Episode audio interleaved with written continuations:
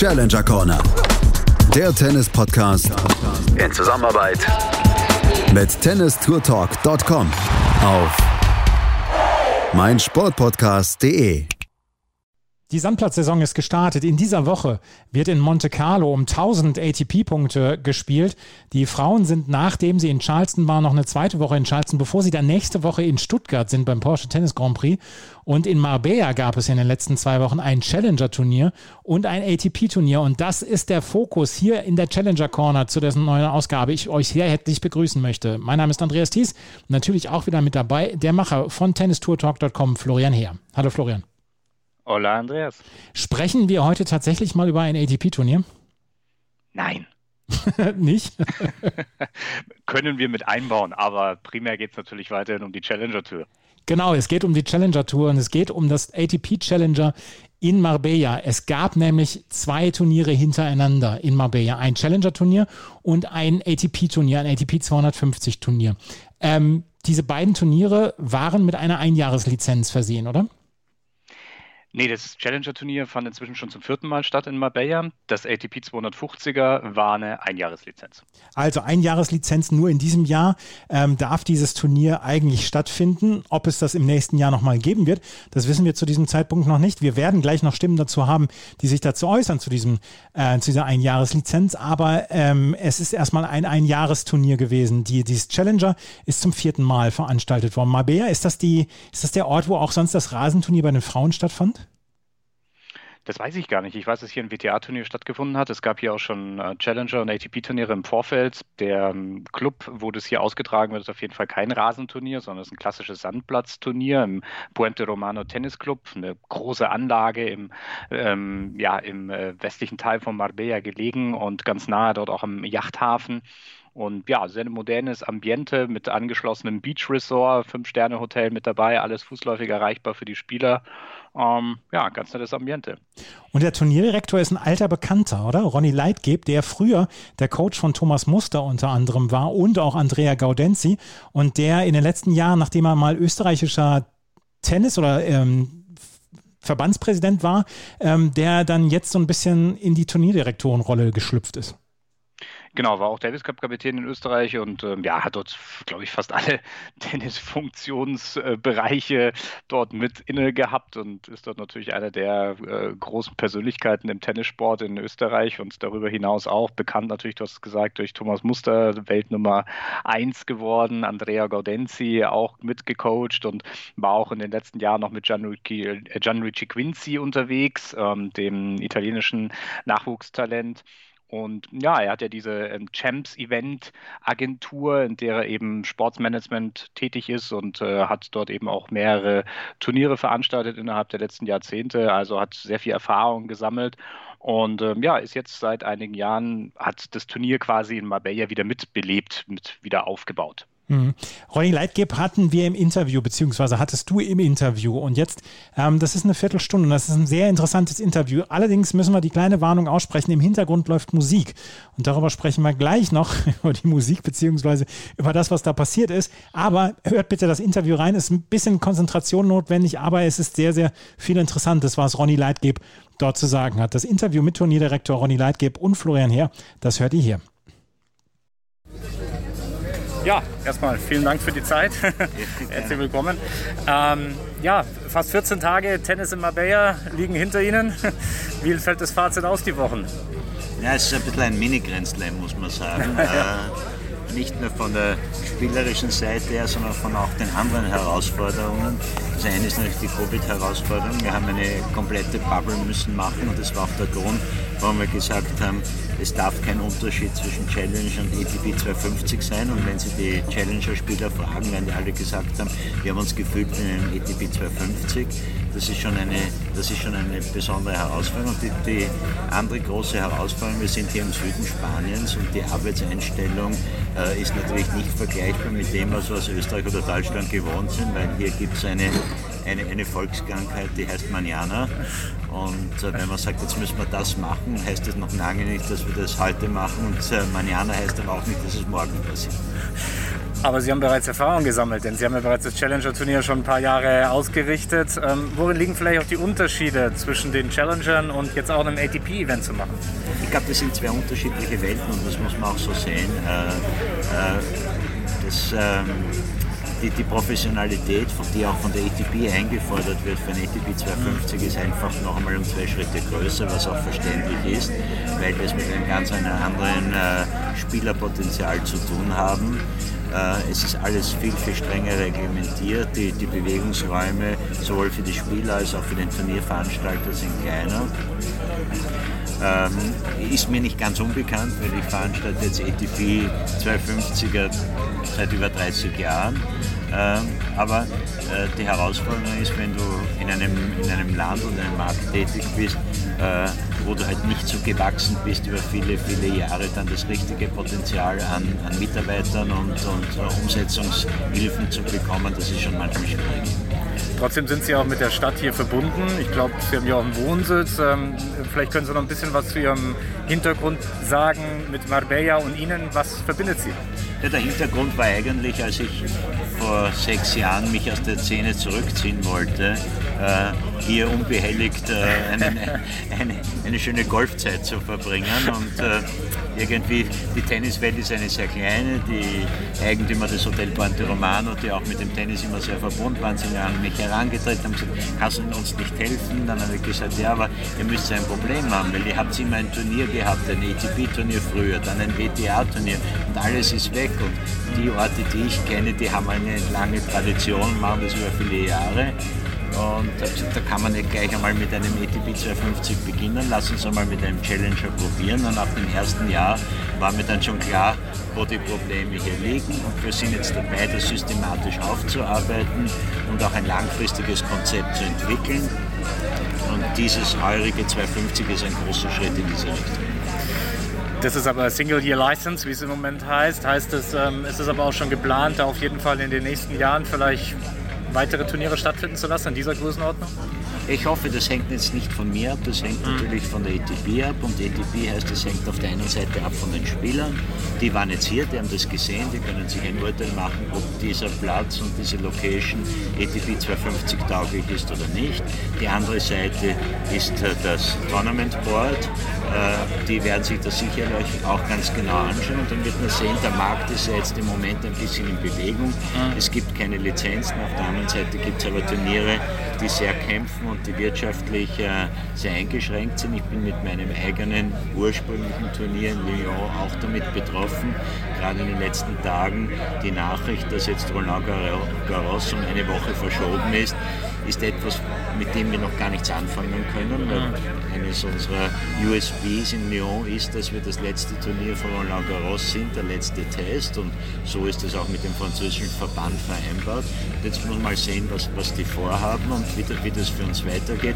Das heißt, im Moment ist sehr viel in Bewegung, es muss sich alles erst wieder ein bisschen einschleifen und äh, mein ehemaliger Schützling Andrea Gaudenzi hatte auch Pläne, die äh, sehr spannend sind. Der sagt, er möchte, dass alle Tausender zwei Wochen sind und vielleicht in der zweiten Woche von Tausendern äh, ATP-Turniere stattfinden. Ich glaube, die nächsten Monate werden extrem spannend äh, für die Spieler, für die Turnierveranstalter, für die ATP-Tour. Wir haben jetzt zweimal in ganz schwierigen Zeiten hier abgeliefert. Wir haben einen tollen Challenger gehabt im November mit einem neuen Sicherheitskonzept, das wir teilweise auch übertragen konnten auf das 250er. Äh, ja, jetzt äh, äh, muss man sehen, wie die Situation insgesamt weitergeht. Es gibt ja im Moment so diese Bewegung oder diese Tendenz, dass Turniere länger an einem Standort stattfinden, wie Sie jetzt auch schon gesagt haben mit ATPs. Wie persönlich sehen Sie das oder wie sehen auch die Spieler? Gibt es da Resonanz, dass man länger an einem Ort ist und nicht mehr diesen wöchentlichen Wechsel hat, dass man das vielleicht so ein bisschen positiver sogar sieht? Ich sehe das sehr, sehr positiv, weil ich glaube, dass der, insgesamt das Reisen sich äh, verändern wird in den nächsten zwei, drei Jahren. Äh, auch Hospitality, also äh, äh, Hotels und, und, und das Urlaubsverhalten der Menschen wird sich verändern. Die erinnern mich und äh, ich habe hier zwei zwei Gäste beim Turnier, die das wirklich gut beurteilen können. Das eine ist der Björn Borg und das andere ist der Wojtek Fieber. Wir haben natürlich sehr intensiv darüber diskutiert. In der Vergangenheit waren gerade in Europa die Turniere die beliebten, die an Urlaubsdestinationen waren, in Zeiten, wo die Leute Urlaub hatten und dorthin fahren konnten. Also das sind die Beispiele wie äh, Start oder Kitzbühel oder Umag. Äh, die, die einfach äh, eine, eine andere Wertigkeit haben. Die sind nicht in großen Städten wie Paris, London oder Wien oder, oder, oder auch Hamburg. Die haben eine eigene Identität und glaube, die Zukunft sollte wieder darin bestehen, eine Balance zu finden an Orten, die touristisch wertvoll sind fürs Tennis und dann an großen Städten, die halt ein, ein, ein Basispublikum abliefern aufgrund der Größe der Stadt. Sie haben Andrea, äh, Andrea Gaudenzi angesprochen. Wie sehr hilft es vielleicht auch, dass man da ganz gute Beziehungen hat zum neuen ATP-Boss, sage ich mal? Ja, das, Sie wissen, das ist wie immer, das ist, kann positiv oder negativ sein. Ich möchte den Andrea da in gar keiner Form irgendwie belasten und ich glaube, dass er da auch nicht äh, äh, in einem System ist, wo er überhaupt die Möglichkeiten hat. Wir haben ein ATP Tourboard, das besteht aus drei Turniervertretern, aus drei Spielervertretern und die werden am Ende des Tages das entscheiden. Ähm, ich glaube insgesamt, wenn man so wie ich 35 Jahre in, in diesem Umfeld tätig ist, egal ob als Trainer oder Turnierveranstalter, gibt es natürlich ein gewisses Netzwerk, es gibt Synergien, aber am Ende des Tages muss man abliefern und äh, das haben wir versucht diese Woche in Mabea. Wer das gesehen hat, äh, wie das aufgenommen wurde, wie die Zuschauer hier waren, wie die Stimmung ist. Wir leben natürlich auch sehr von dem Wetter und von dem Ambiente hier, aber das könnte so ein bisschen das Zeichen in die Zukunft sein. Äh, äh die ATP-Tour neu zu definieren. Die Auflagen, Zuschauer hier zu haben, das ist ja etwas, was durch die regionalen Behörden eigentlich ja erlaubt wurde, oder? Das heißt, da konnte man sich daran orientieren. Wir mussten uns daran orientieren. Wir haben sehr, sehr eng zusammengearbeitet oder arbeiten zusammen mit der Junta Andalusia. Das ist so, muss man sich vorstellen, man würde sagen, in, in Deutschland oder in Österreich das Bundesland, das jeweilige Bundesland, die äh, äh, natürlich auch Tennis gesehen haben als Chance. Es wurde ihnen vor ein paar Jahren zugesprochen, heuer die European Sports Region zu sein von der Europäischen Kommission. Da konnte noch keiner wissen, dass das das Covid-Jahr oder das zweite Covid-Jahr werden wird. Und die sind natürlich besonders glücklich und dankbar, ein ETB 250 zu haben.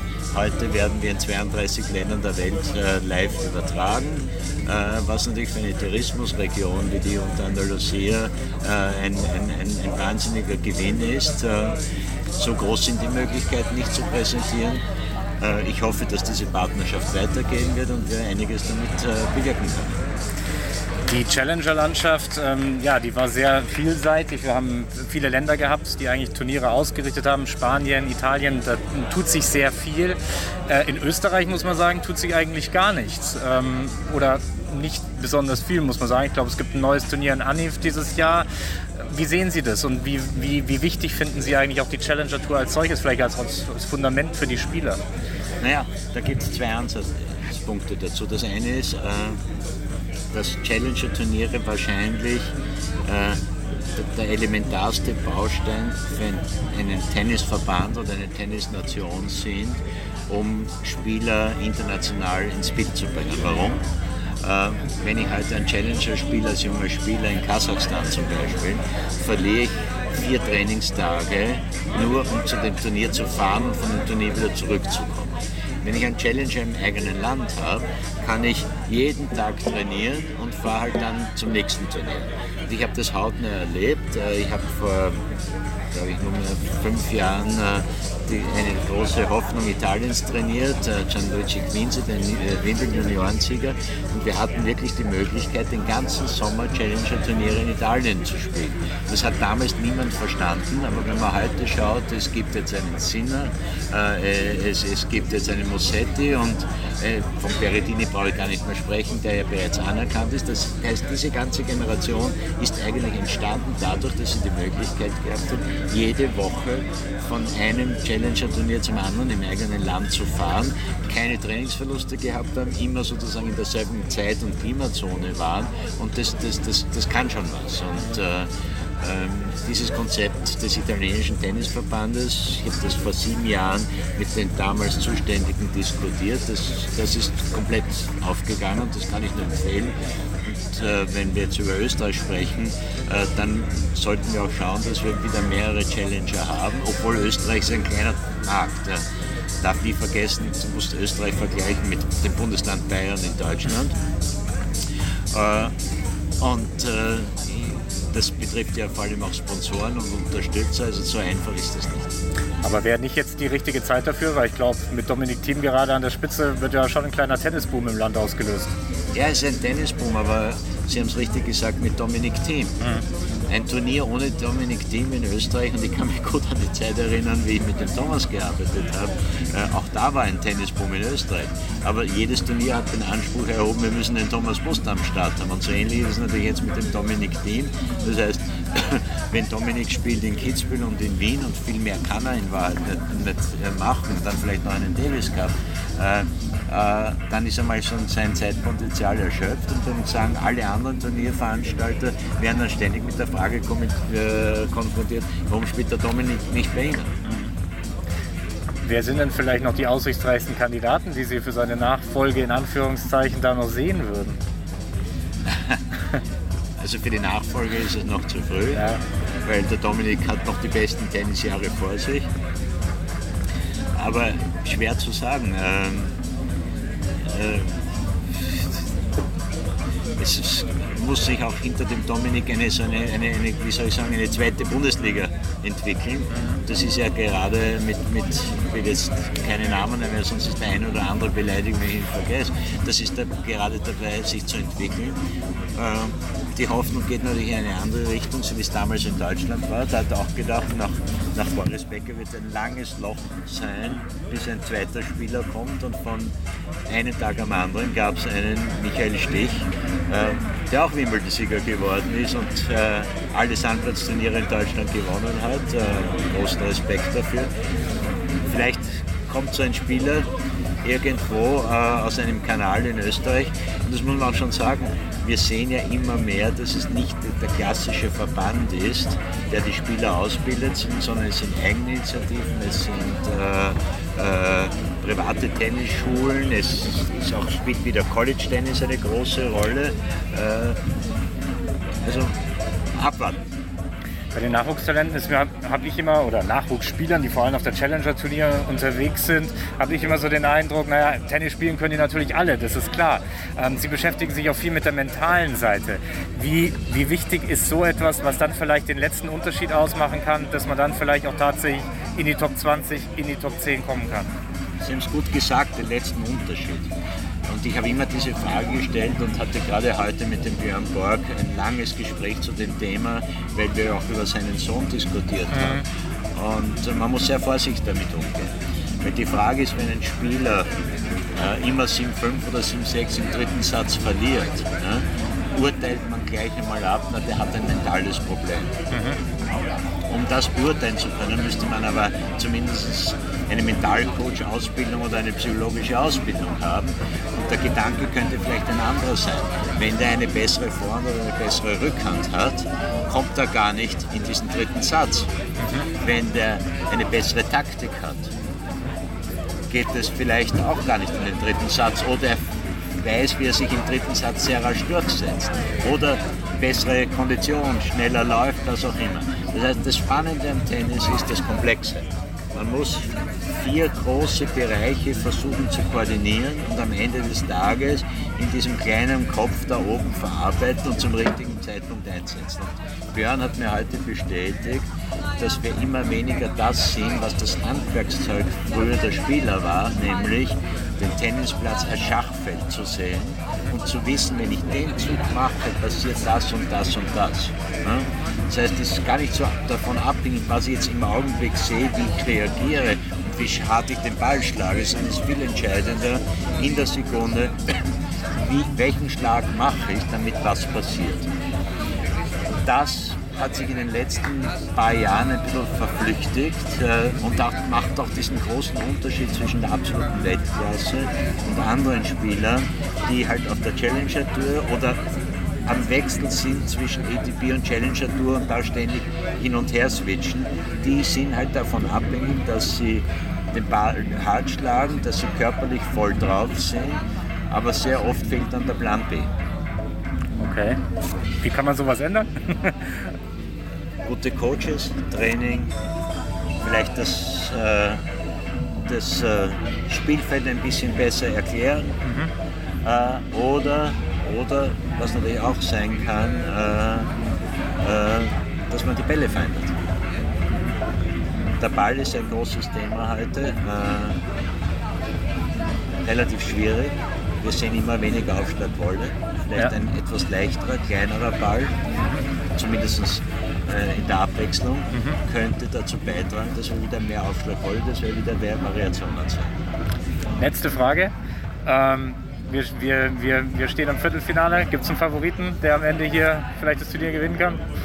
Mein, mein, vom Tennis her mein Favorit äh, ist Rüd. Mhm. Mein emotionaler Favorit ist Alcaraz. Super, dann vielen Dank. Danke.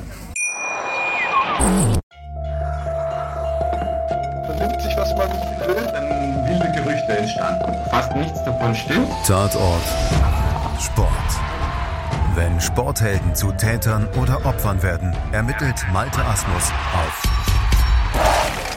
meinsportpodcast.de. Folge dem True Crime Podcast, denn manchmal ist Sport tatsächlich Mord. Nicht nur für Sportfans. Bist du danach noch auf einen Aperol Spritz dann klappen gegangen nach dem Interview? ja, ist jetzt nicht so meine Mucke. meine auch nicht. Aber wenn man so das, äh, wenn man auch das ATP-Turnier verfolgt hat, es waren einige Zuschauer da und da, wo du es aufgenommen hast, das Interview mit Ronny Leitgeb, das war die, die, der VIP-Bereich. Es war halbwegs Normalität möglich, oder? Ja, ähm, man muss ja dazu sagen, hier in Spanien überhaupt ja schon überhaupt die Normalität so ein bisschen wieder halbwegs da ist. Ne? Also hier haben die Geschäfte offen, ähm, die Restaurants im Außenbereich sowieso. Da spielt natürlich auch das sonnige Klima und angenehme Wetter hier ähm, eine Rolle, die das Ganze auch begünstigt. Aber prinzipiell wirkt es hier alles natürlich ein bisschen normaler, als es in Deutschland noch der Fall ist. Nichtsdestotrotz ist es hier auch ruhiger als sonst. Auch das muss man klar sagen. Im letzte Woche war die sogenannte Semana Santa, also diese heilige Karwoche in Spanien und wo normalerweise in jeder größeren Stadt, gerade auch hier in Andalusien, riesiges Treiben äh, normalerweise stattfindet. Es war alles sehr viel ruhiger und ähm, ja, ging alles etwas in geordneteren Bahnen ab. Aber ja, das hat sich im Tennis auch übertragen. Nichtsdestotrotz gab es natürlich ein Sicherheitskonzept. Man muss auch dazu sagen, in Spanien existiert eine Maskenpflicht in jedem Bereich, äh, wo man ist, also auch im Freien muss immer Maske getragen werden. Die Sicherheitsabstände gelten dort natürlich genauso. Ähm, es war ungefähr 20 Prozent Kapazität, glaube ich, auf dem Court an, an, Zuschauern, die dort mit rein durften. Also ungefähr so 500 Zuschauer, würde ich jetzt mal sagen, die, die auf dem Center Court dort oder auf dem Gelände überhaupt da waren. Im Vorfeld muss man auch sagen, es wurde nur eine ganz limitierte Anzahl an Journalisten auch auf das Turniergelände überhaupt gelassen. Also ich habe war zu den Glücklichen gezählt, die dort mitkommen durften und äh, ein bisschen Eindrücke sammeln konnten. Und ja, deshalb wirkt es natürlich schon noch ein bisschen anders, als das vielleicht jetzt noch in Deutschland der Fall ist. Ähm, lass uns ein bisschen darüber sprechen, was Ronny Leitgeb dann auch gesagt hat. Ein Jahreslizenz für das Turnier in Marbella. Äh, er, hat, er hörte sich so an, als ob er nicht so richtig viel dagegen hätte, wenn es das noch ein zweites Jahr geben würde, beziehungsweise wenn's, äh, wenn da so ein bisschen Tradition reinkäme. Ja, ähm, er hat es im Interview auch gesagt. Also spricht ja eigentlich sehr viel dafür. Ähm, die Destination ist beliebt. Es sind unter normalen Umständen sehr viele Leute auch hier, die sich für Tennis interessieren. Der Club bietet perfekte Rahmenbedingungen. Dementsprechend ist es natürlich prädestiniert, ein ATP-Tour-Event zu sein. Auf der anderen Seite, klar, auch das wurde erwähnt, es gibt eigentlich de facto keine freien Lizenzen, aber es ist sehr viel Dynamik eben drin mal sehen, was passiert. Es sind viele Turniere jetzt in den letzten Wochen, Monaten auf den Kalender gekommen, wo die ATP wahrscheinlich auch froh war. Denn wenn man sich jetzt die ATP-Tour in dieser Woche angesehen hätte, eigentlich hätten wir eine blanke Woche gehabt. Mhm. Ne? Ähm, ich glaube, Houston, Marrakesch, beide Turniere wurden abgesagt, beziehungsweise eben verlegt auf spätere Daten. Das heißt also, dadurch, dass Cagliari und äh, Marbella in dieser Woche stattgefunden haben, gab es überhaupt die Turniere jetzt im Vorfeld dann eben auch von Monte Carlo.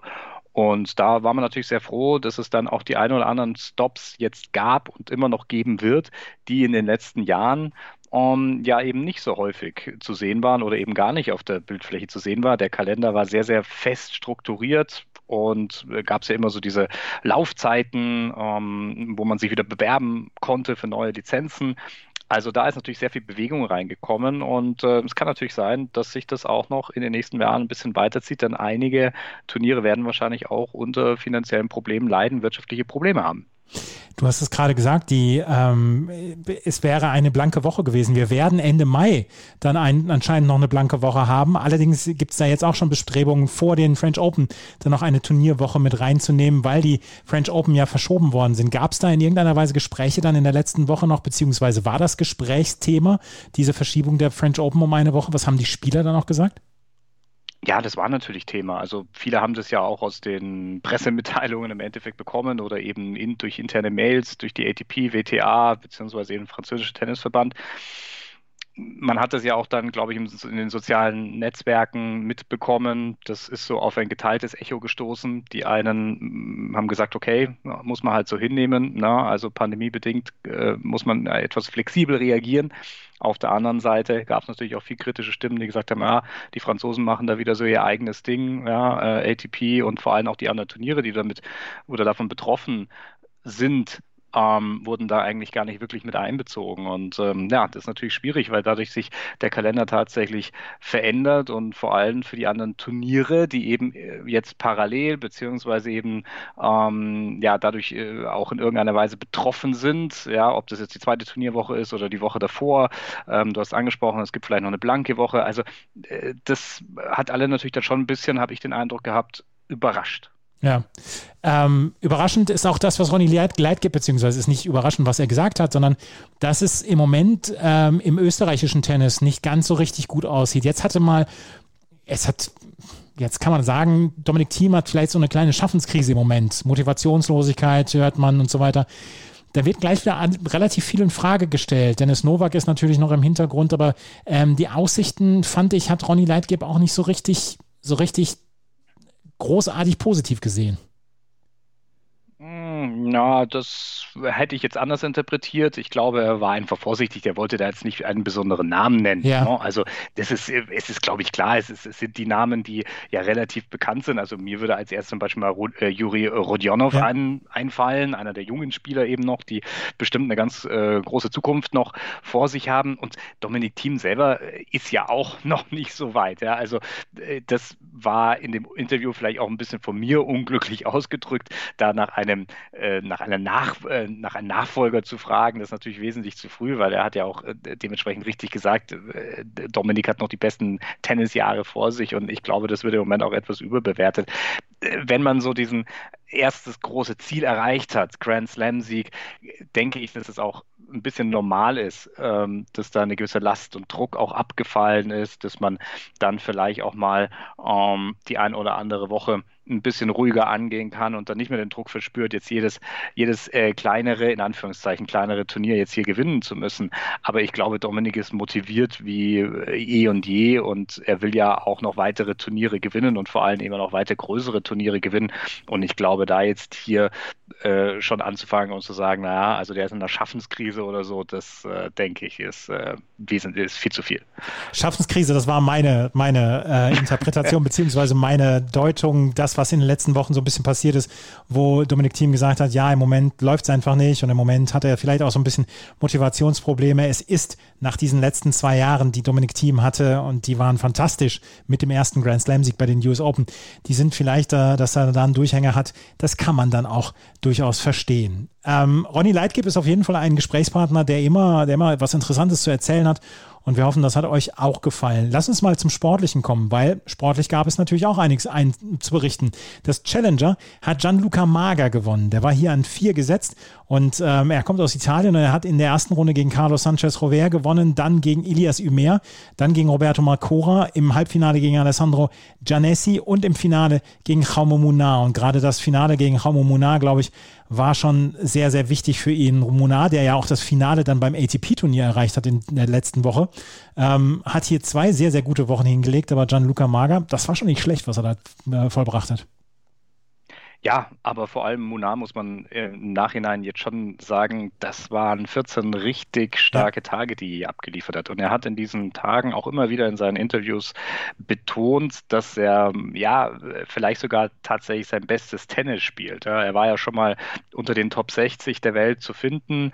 Danach auch äh, so ein bisschen Probleme gehabt, dort wieder Fuß zu fassen und jetzt in den letzten Wochen wieder richtig stark gespielt. Man hat es auch gesehen dann in seinen Begegnungen, nicht nur bei den Challenger-Turnier, sondern eben später dann auch bei dem ATP 250er. Er ist wieder richtig in guter Form und ähm, ja, hätte sogar gedacht, dass er am Ende des Turniers auch auf ATP-Ebene gewinnen hätte können. Ähm, nichtsdestotrotz mager im Finale beim Challenger nach Satzrückstand zurückgekommen. Auch der hatte ein paar ähm, ja, kritische Begegnungen, um es so auszudrücken. Der musste einige drei Sätze in dem Turnierverlauf gehen und äh, war so ein bisschen das Stehaufmännchen der Woche und äh, war dementsprechend, glaube ich, auch ziemlich K.O.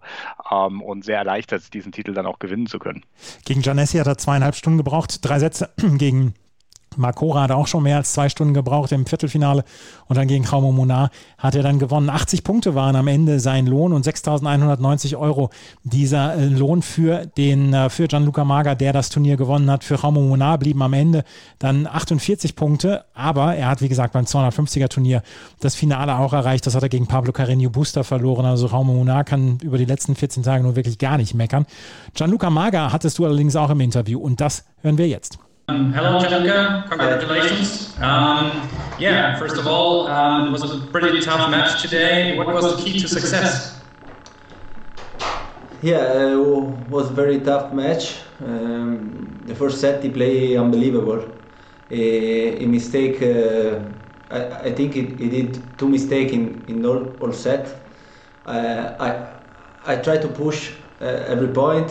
Uh, but he mistake uh, not a lot. And then uh, was a difficult difficult set.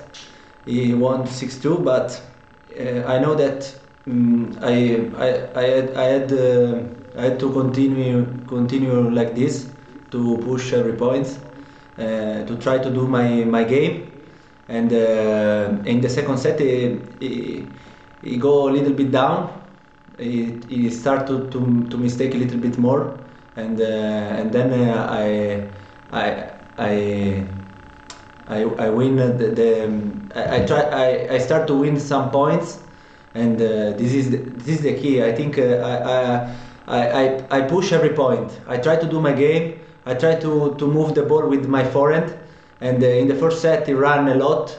And he mistake uh, no more no, not too much uh, he start to mistake a little bit, and uh, I continue to, to, to push every, every point. This is the, the key, I think.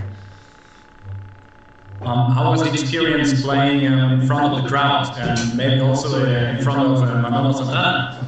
No, yeah, unbelievable, unbelievable because it's it's one year maybe uh, that it's so difficult to play without uh, people to watch you to tu, come si dice, battere le mani?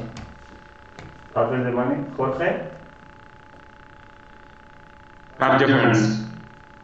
Okay. Uh, it's, it's not easy. Uh, it wasn't easy, and this tournament is the first tournament that there there there was a lot of public and uh, a great great experience to, to come back uh, with with this sensation. I hope uh, the the, the situation uh, will be better soon. And uh, yeah unbelievable experience. The tournament is great. It's one of the best challenger that I, I ever played in my my life because the organization is uh, is unbelievable. The, the food is free in the lunch and dinner. The the room is uh, 20 meters from the the court and the room are, are very beautiful and the tournament are beautiful. The center st stadium are, are, beautiful. The court are good. The bounce of the ball is, is very good. Then it's perfect. Perfect condition and uh, and perfect uh, atmosphere. I think you have been playing in place since February. Um, would you consider this as an advantage for you? Yeah, uh, I, I, make this decision with my coach, with my team, uh, to play clay, and uh, I was in uh, in Miami after the South America, but with my coach, I say we speak and we decide to, to continue to play clay because uh, I start the year in America with the Beach. After I go to Australia and after I come back to South America, uh, for me was was impossible to do to go to Miami again and uh, and and start again to play in hard surface. Then I, I, I prefer to, to play to challenger on clay and uh, okay the, the, the, the way is good the way was right. I think you're tracking the top 100 again. Um, what are your goals maybe for the rest of the season? Also maybe in terms of ranking positions. And I don't know. Um, one year ago, I, I, did final in Rio, and uh, and when I, after the the the, the stop for the COVID, uh, I I won uh, not too much not much match. I lose a, a lot of match. Then uh, I don't know. I, I, I try with my coach to, to to fight every point to to to practice uh, with more focus and uh, we don't we don't speak about uh, uh, the the goal of the season. Uh, we, we try to do our best and uh, and we try to, to, to do to stay good uh, with the physique, you know, with the body. This is this is what we say. Uh, maybe final question. Um, you will be staying here in Marbella for another week. You will play the ATP tournament um, against Kukushkin in, in, in the opening round.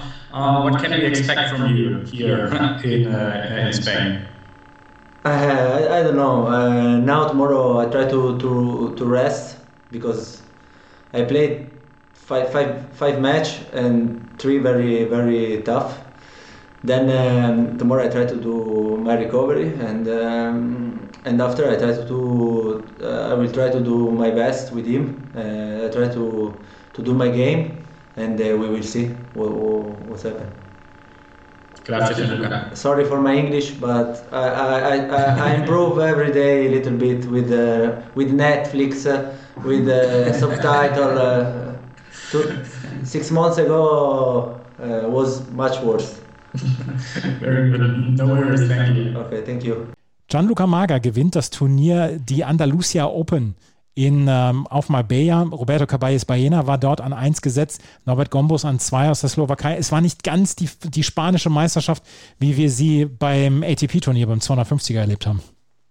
Ja, stimmt, das war ein bisschen überraschend, aber äh, da waren ein paar ganz gute Namen eben mit dabei. Ähm, auch Mario Bilea äh, Martinez, der ja auch mit ins Halbfinale gekommen ist. Da waren Spiel, einige Spieler dann auch mit dabei, die aus der Ferrero Akademie waren, von der Nadal Akademie. Also es waren die ganzen spanischen Akademie-Coaches waren hier vor Ort. Das war schon so eine Art Klassentreffen, die man hier ähm, dann äh, in Südspanien dann hier vollziehen konnte und dann auch sehen konnte. Ähm, ja, es war das, war der Beginn der Sand Sandplatzsaison und äh, im ATP-Turnier hat sich dann auch herauskristallisiert, dass die Spanier dann wirklich dominiert haben. Da waren ja dann immerhin vier im Halbfinale. Das war, das war wirklich beeindruckend, was, was die Spanier dort abgeliefert haben im ähm, Finale beziehungsweise im Halbfinale des ATP 250er Turniers. Ansonsten lass uns gerade noch ein Wort verlieren über Leo Borg. Der hatte dort eine Wildcard bekommen für dieses Challenger und dann auch noch eine Wildcard für das Qualifying beim 250er Turnier. Und er hat gegen Taro Daniel mit 1 zu 6 und 2 zu 6 verloren. Taro Daniel ist ein Spieler, der auf Hartplatz durchaus sehr, sehr gut spielen kann, der ähm, hier auch das Viertelfinale erreicht hat und dort nur in knapp zwei, drei Sätzen, in knappen drei Sätzen gegen Haumona verloren hat. Aber 1 zu 6, 2 zu 6 gegen Taro Daniel, der jetzt nicht sagen würde, er traut sich einen French Open Sieg zu. Leo Borg ist noch relativ weit entfernt. Ja, es, es wurde viel kritisiert, dass Leo Borg Wildcards für diese Art von Turnieren erhalten hat, ne? weil er eigentlich auf dieser, auf dem Seniors-Level bisher noch keine großen Erfolge vorweisen konnte. Hier in Marbella hat das Ganze schon Sinn gemacht, weil eben sein Vater Björn ähm, eben mit dem Club hier auch äh, in enger Verbindung stand. Er hat eben diesen, Club, diesen Club hier früher eben auch gemanagt und der Björn Borg war ja auch vor Ort jetzt die letzten zwei Wochen auch vor Ort, soweit ich das äh, mitbekommen hat, war ja dann auch bei der ähm, Trophy äh, Ceremony, dann bei der ATP, beim ATP-Finale mit auf dem Platz. Ähm, dementsprechend war das schon gerechtfertigt, diese, diese Wildcard hier eben auch zu vergeben. Und er hatte ja auch eine Wildcard für das Challenger-Turnier in der Woche vorher gehabt. Ähm, oder Entschuldigung, das war genau das, was du angesprochen hattest. Er hat, Entschuldigung, er hatte ein, eine Wildcard auch noch für das ähm, für die Qualifikation des ATP mhm. 250er Events auch noch bekommen. Kommt man ein bisschen durcheinander mit den zwei Turnieren, wenn die hier aufeinander äh, nacheinander stattfinden. Ähm, ja, und deshalb war das, sage ich mal, ein bisschen gerechtfertigt, eben durch diese Verbindung seines Vaters mit diesem Club hier vor Ort. Dass er noch nicht so weit ist, das glaube ich, war relativ deutlich. Ähm, obwohl man auch fairerweise sagen muss, dass das Ergebnis ein bisschen glatter ausgefallen ist, als das Spiel tatsächlich eigentlich verlief. Ähm, ich habe das Match zu größten Teil verfolgen können, war auch vor Ort und ähm, er hatte schon die ein oder anderen Break-Chancen. Also wenn er dort auch die Möglichkeit gehabt hatte, dort mal seine Chancen auch zu verwerten, dann wäre das auf jeden Fall nicht so deutlich geworden.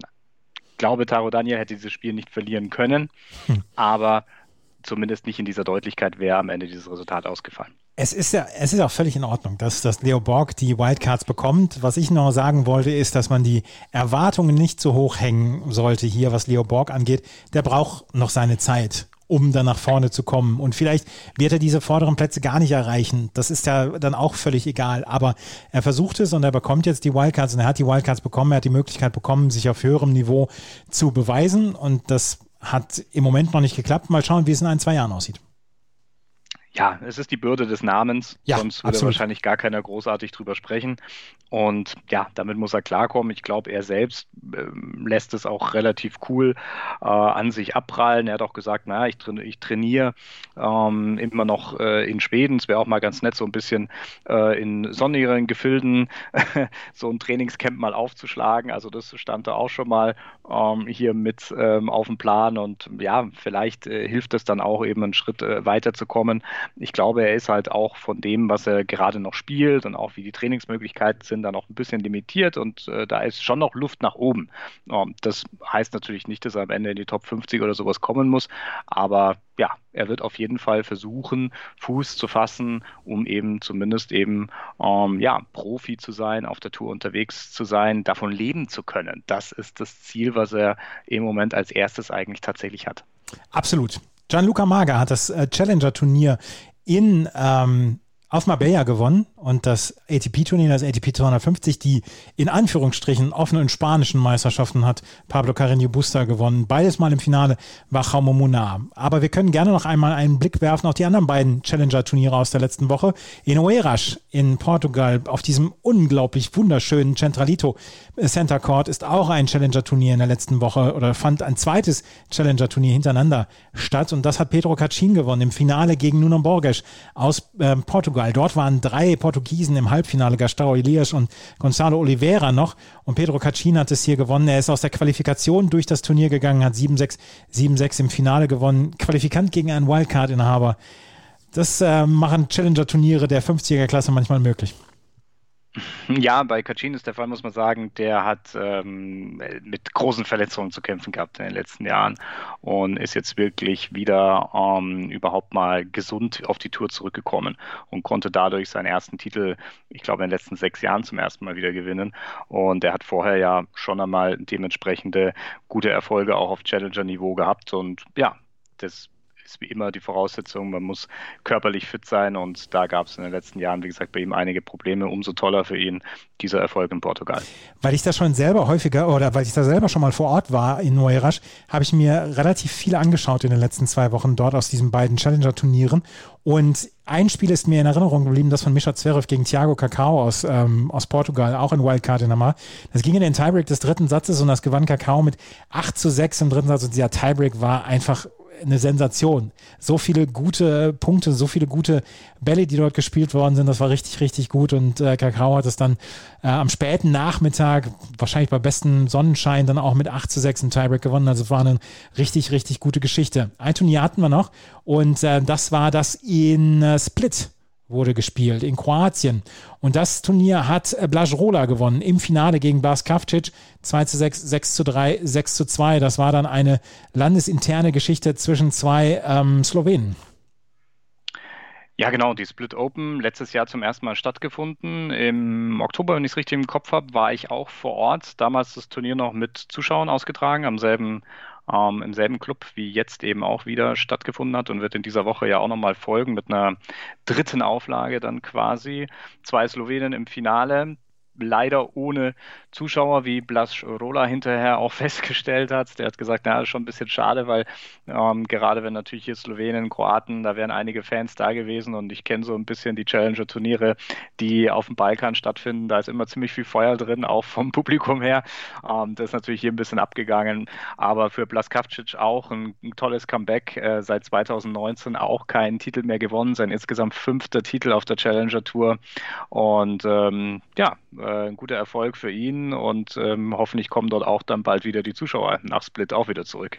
Ja, das, das wäre wirklich sehr, sehr schön. Split wird auch in dieser Woche ein Challenger haben, neben Orlando in Florida und Belgrad. Und in Belgrad haben wir ein Comeback in dieser Woche. Nach sechs Monaten äh, Turnierpause wird Philipp Kohlschreiber wieder ins Geschehen eingreifen. Der wird in dieser Runde, äh, der wird in dieser ersten Runde in Belgrad auf Maxim Cressy treffen, beziehungsweise Maxim Cressy, ähm, und ist hier an vier gesetzt. Und Philipp Kohlschreiber hat letzte Woche in einem Interview mit Sky Sport News nochmal gesagt, nee, er hat noch Bock und er will das nochmal machen und er brennt wieder drauf, äh, Sandplatztennis und ähm, zu spielen und er brennt darauf, dann auch wieder gute Gegner schlagen zu können. Nächste Woche ist er in der Qualifikation für das ATP-Turnier in Belgrad und ja, ähm, der alte Mann wird nicht müde. Aber bei, also ganz ehrlich, Andreas, bei, bei Philipp Kohlschreiber haben wir diese in Anführungszeichen Abgesänge schon, glaube ich, vor fünf Jahren ja, ja, gemacht. Absolut. Ja. Da, da kann ich mich noch gut dran erinnern. Und muss er jetzt nicht aufhören? Ja, ja, ist genau. es nicht zu spät und so weiter. Ähm, ich, auch hier gilt, glaube ich, solange er dort noch auf diesem Niveau spielen kann, ähm, wird er das tun. Und das ist auch richtig so. Ähm, wäre gerne bei dem Turnier in Belgrad dabei gewesen. Ähm, auch das findet ja leider ohne Zuschauer statt. Die machen ja ähnliche Konstruktionen wie in Marbella auch mit Challenger in der ersten Woche, ATP 250er Turnier in der nächsten Woche. Also diese Back-to-Back-Geschichte wird auch dort stattfinden. Und ähm, ja, ich finde es ja immer eine ganz interessante Geschichte, weil man diese zwei Konzepte dann eben auch dort miteinander verbinden kann und wirklich 14 Tage Top-Tennis dann an einem Standort hat. Eins möchte ich hier nochmal klarstellen. Ich werde niemals in irgendeiner Weise sagen, Philipp Kohlschreiber soll bitte zurücktreten. Niemals wird man das von mir hören. Äh, Philipp Kohlschreiber soll bitte so lange Tennis spielen, wie er Lust hat. Das äh, steht mir überhaupt nicht zu, das zu, in irgendeiner Weise in Frage zu stellen das äh, war auch gar nicht auf dich bezogen. Mir ist das nur eingefallen, weil, ja, ja, genau. mit in, weil, in Kohl, weil immer mit dieser Verbindung Kohlschreiber immer dann irgendwie wieder kommt und der ist wieder da oder wie lange spielt er noch und das sind immer so eine der Fragen. Ähm, der Reflex ist irgendwie schon automatisch da und ja, schön, dass er wieder zurück ist. Selbst Roger Federer muss diese Fragen im Moment immer beantworten. Also ja, ist aus deutscher, aus deutscher, österreichischer und Schweizer Sicht sowieso ganz äh, interessantes Turnier. Äh, Juri Rodionov ist dabei, den wir vorhin schon angesprochen haben. Oskar Otte ist auch dabei. Ähm, da sind einige wirklich gute Leute dabei. Roberto Caballes Baena, der eine schwere erste Runde gegen Arthur Rinderknecht hat. Und ähm, das ist ein gut besetztes Turnier. Auch Taro Daniel ist wieder mit dabei. Also Belgrad kann man sich gut angucken und livestream.com slash ATP.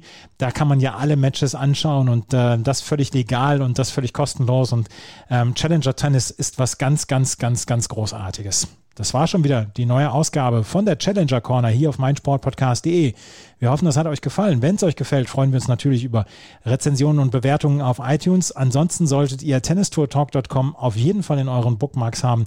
Da werdet ihr immer informiert über das Challenger Tennis beziehungsweise auch noch die ITF Tour. Das war's für heute. Vielen Dank fürs Zuhören. Bis zum nächsten Mal. Auf Wiederhören. Challenger Corner. Der Tennis-Podcast in Zusammenarbeit mit tennistourtalk.com auf meinsportpodcast.de. Wie baut man eine harmonische Beziehung zu seinem Hund auf? Puh, gar nicht so leicht. Und deshalb frage ich nach, wie es anderen Hundeeltern gelingt, beziehungsweise wie die daran arbeiten. Bei Iswas Dog reden wir dann drüber. Alle 14 Tage neu mit mir, Malte Asmus und unserer Expertin für eine harmonische Mensch-Hund-Beziehung, Melanie Lippisch. Iswas Dog mit Malte Asmus. Überall, wo es Podcasts gibt.